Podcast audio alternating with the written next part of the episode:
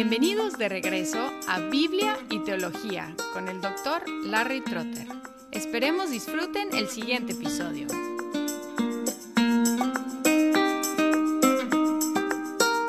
En los siguientes episodios voy a dirigir mi atención a los documentos producidos por la Asamblea de Westminster, empezando en este episodio con la historia de esa asamblea. Ya hemos repasado la reforma en Escocia, notando que la Iglesia de Escocia se formó y existió siete años entre 1560 y 1567 sin la autorización oficial del Parlamento escocés. Este principio de la independencia de la Iglesia fue importante en Escocia. Además, la Iglesia fue presbiteriana e identificaba el sistema episcopal con Roma, o sea, el sistema dirigido por obispos y por lo tanto se opuso fuertemente al sistema episcopal. En Inglaterra hubo dos reformas contemporáneas y a veces opuestas. Hubo una reforma bíblica causada por la influencia del Nuevo Testamento en griego, editado por Erasmo,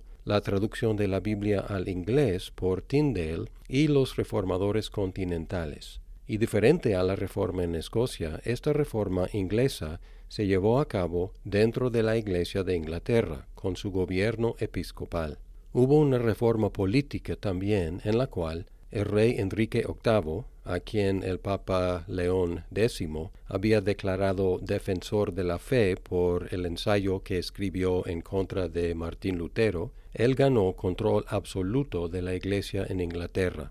Bajo Eduardo VI hubo reformas moderadas en doctrina y liturgia, y se escribieron los 42 artículos de religión en 1562, que son moderadamente calvinistas. María I restauró el catolicismo romano y persiguió a los protestantes, causando que algunos huyeran al continente donde fueron educados en la teología calvinista. Isabela restauró el protestantismo, fue declarada la gobernadora suprema de la Iglesia e intentó instituir uniformidad en las iglesias de Inglaterra e Irlanda.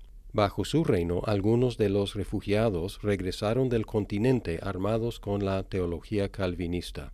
En 1603, Jaime o Jacobo VI de Escocia, quien había sido educado en el presbiterianismo, ascendió al trono inglés como Jaime I.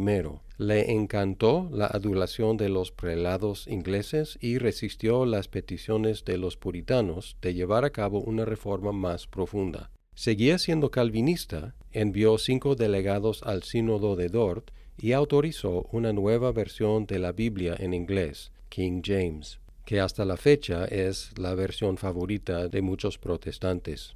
Los conflictos se empeoraron terriblemente bajo Carlos I y su arzobispo, William Laud. Los dos trabajaron para imponer uniformidad sobre las iglesias en una forma autocrática. Carlos disolvió el parlamento cuatro veces y reinó sin el parlamento durante más de once años. Laud era un ritualista arminiano y antipuritano. Roma le ofreció ser cardenal, pero él prefirió ser básicamente el Papa de Gran Bretaña. Laud persiguió a los puritanos con gran crueldad. El resultado fue que el Parlamento se identificaba más y más con el puritanismo y la corona más y más con el episcopado. Laud provocó su propia caída al intentar imponer su ritualismo y el sistema episcopal sobre la Iglesia en Escocia los escoceses firmaron el Convenio Nacional en 1638 para defender la libertad de su iglesia presbiteriana, algunos agregando las palabras hasta la muerte y otros usando su propia sangre en lugar de la tinta. El Parlamento largo, que duró de 1640 a 1653, decretó en 1641 que podría ser disuelto solo con su propio consentimiento, declarándose así prácticamente independiente del rey. El primero de julio de 1643 se reunió por primera vez en la abadía de Westminster una asamblea de ministros para fijar el gobierno y la liturgia de la Iglesia de Inglaterra y aclarar su doctrina. fue por convocación del Parlamento y fueron convocados episcopalianos, presbiterianos, independientes, o sea, congregacionalistas y errastianos. Los errastianos creen que el gobierno de la Iglesia debe estar bajo la supervisión del gobierno del Estado. Los episcopalianos o nunca asistieron o pronto se retiraron porque la asamblea no contaba con el apoyo legal, o sea, del rey. Cinco o siete independientes asistieron y dos o tres erastianos asistieron, dejando la asamblea en manos de los presbiterianos como mayoría. Dos problemas fueron que los presbiterianos ingleses nunca habían visto el presbiterianismo, y la asamblea misma fue convocada bajo ideas errastianas, o sea, por el gobierno civil. El papel de la asamblea fue como consejero al parlamento. El debate no fue si el gobierno controlaba la iglesia o no, sino cuál rama del gobierno, el rey o el parlamento. Para decidir, el rey y el parlamento pelearon dos guerras entre 1642 y 1648. En el verano de 1643, el Parlamento tuvo que pedir la ayuda de Escocia en su batalla contra el rey. Por su parte, los escoceses demandaron que los ingleses entraran en el convenio y liga solemne que comprometió a las dos naciones a establecer 1. una forma de gobierno eclesiástico, 2. Un directorio de liturgia, normas para la adoración. 3. Una confesión de fe. 4. Un catecismo. Se entendía que este acuerdo significaba el establecimiento del presbiterianismo en Inglaterra. Los escoceses enviaron delegados para ayudar al Parlamento inglés y participar en las reuniones en la abadía de Westminster. Fueron ocho comisionados escoceses muy bien preparados quienes ejercieron una influencia más allá de su número. La Asamblea preparó y presentó al Parlamento inglés los cuatro documentos requeridos, y no solo un catecismo, sino dos. El primer documento fue Algunas proposiciones sobre el gobierno de la Iglesia, 1644. Este documento fue el más urgente, el más difícil de escribir, el peor en calidad y el menos exitoso. Las divisiones entre los partidos no eran principalmente teológicos, sino cuestiones de gobierno y de liturgia. La mayoría presbiteriana, con los comisionados escoceses, tuvieron que lidiar con los independientes en la Asamblea y la mayoría erastiana en Parlamento. El producto fue un documento básicamente presbiteriano, pero diluido. El segundo documento fue el Directorio de Adoración, en 1644. Fue una combinación de adoración puritana y escocesa, la cual no satisfizo completamente a ningún lado fue aprobado por el Parlamento y la Asamblea General de la Iglesia de Escocia en 1645, pero fue básicamente ignorado en Inglaterra y al principio resistido en Escocia. Eventualmente la liturgia escocesa se modificó de acuerdo con este directorio. Luego, en 1646, la confesión de fe. Los escoceses sabían que su confesión de 1560 no era adecuada para encomendarla a los ingleses. Los ingleses sabían que los 39 artículos, reducidos de los 42 artículos, tampoco eran suficientes como una expresión de la fe reformada. Como la Asamblea no tuvo grandes diferencias de teología, la redacción de la confesión fue más fácil y un producto más satisfactorio. Cuando había diferencias de detalles, la Asamblea sabiamente utilizó lenguaje capaz de abarcar las diferentes posturas. En 1646, la confesión fue enviada al Parlamento, el cual pidió textos bíblicos de apoyo, los cuales la Asamblea terminó de agregar en 1647. En ese mismo año, la Asamblea General Escocesa la aprobó y dos años después el Parlamento escocés.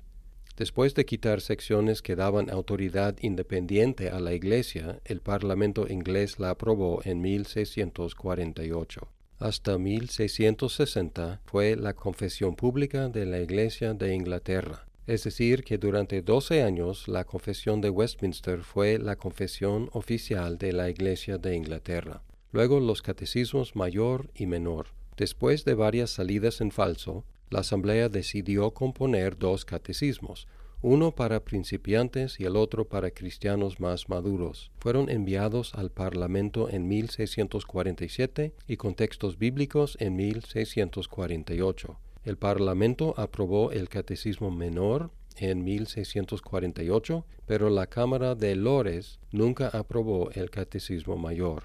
La Asamblea General Escocesa aprobó los dos en 1648 y el Parlamento escocés hizo lo mismo en 1649. Luego continuando con la historia después de la Asamblea de Westminster. En 1642 el Parlamento había abolido el sistema episcopal y la liturgia ritualista. Depuso a dos mil ministros del Partido Real, dejando que siguieran recibiendo la quinta parte de sus ingresos anteriores. En 1645 el Parlamento había arrestado y ejecutado al arzobispo Laud y en 1649 decapitaron al rey Carlos I.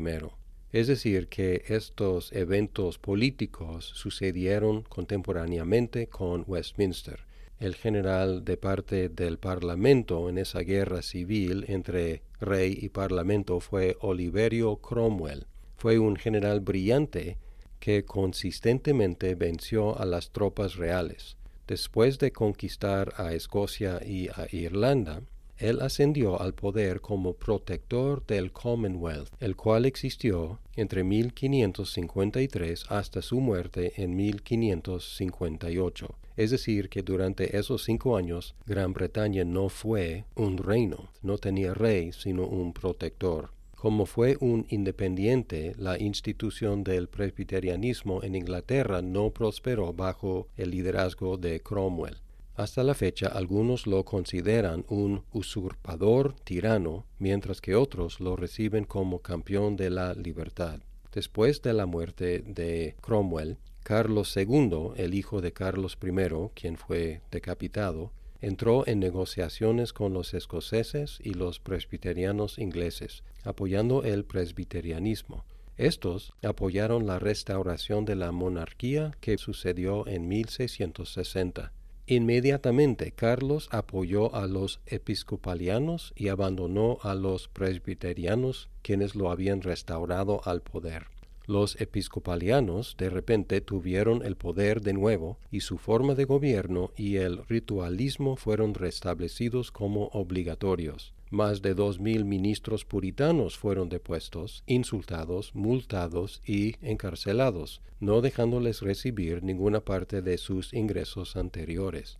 Dos de ellos, John Milton y John Bunyan, nos han dado dos de los libros más celebrados en el idioma inglés, el paraíso perdido y el progreso del peregrino. Como rey, Carlos II fue incompetente e inmoral. En su lecho de muerte llamó a un sacerdote romano para absolverle de su decadencia moral, confesándose así un católico romano. Su hermano Jaime II abiertamente profesó ser católico romano. Él llenó los puestos altos con católicos romanos, persiguió a los protestantes y entró en negociaciones con el Papa Inocencio XI. Cuando le nació un hijo católico, los ingleses tuvieron miedo de una dinastía católica. En 1688, algunos nobles ingleses invitaron a Guillermo de Orange a asumir el trono inglés. Guillermo fue sobrino y yerno de Jaime II, habiéndose casado con su propia prima, la hija de Jaime. Levantó un ejército e invadió a Inglaterra. Jaime rehusó enfrentárselo al principio y después fue derrotado por Guillermo en Irlanda. Él y su esposa reinaron juntos como María II y Guillermo III, hasta la muerte de María en 1694. Pasaron el Acta de Tolerancia en 1689 la cual garantizó libertad y protección legal a los que podían afirmar 35.5 de los 39 artículos, así incluyendo a los puritanos. Después de más de un siglo de luchas, los ingleses se contentaron con leyes que permitieron algo de libertad religiosa. Ahora en resumen, en cuanto a sus propósitos originales, la Asamblea de Westminster fracasó por completo no estableció uniformidad entre las iglesias de Gran Bretaña, no instituyó el presbiterianismo en Inglaterra y no aseguró la teología calvinista en la iglesia de Gran Bretaña. Sin embargo, debemos reconocer que todos esos objetivos estaban fuera de su alcance como un cuerpo establecido para dar consejos al Parlamento inglés. Lo que logró fue más importante. Produjo, sobre todo, dos documentos que han ejercido una influencia profunda y positiva en la Iglesia de Cristo. La confesión de fe formó la base de las confesiones presbiterianas, congregacionalistas y bautistas y el Catecismo Menor es ampliamente reconocido como una maravilla de resumen de la fe cristiana. Así que lo que Inglaterra produjo con tanto esfuerzo y sacrificio y descartó con tanta facilidad y desprecio, se convirtió en una gran bendición para muchos millones en el resto del mundo.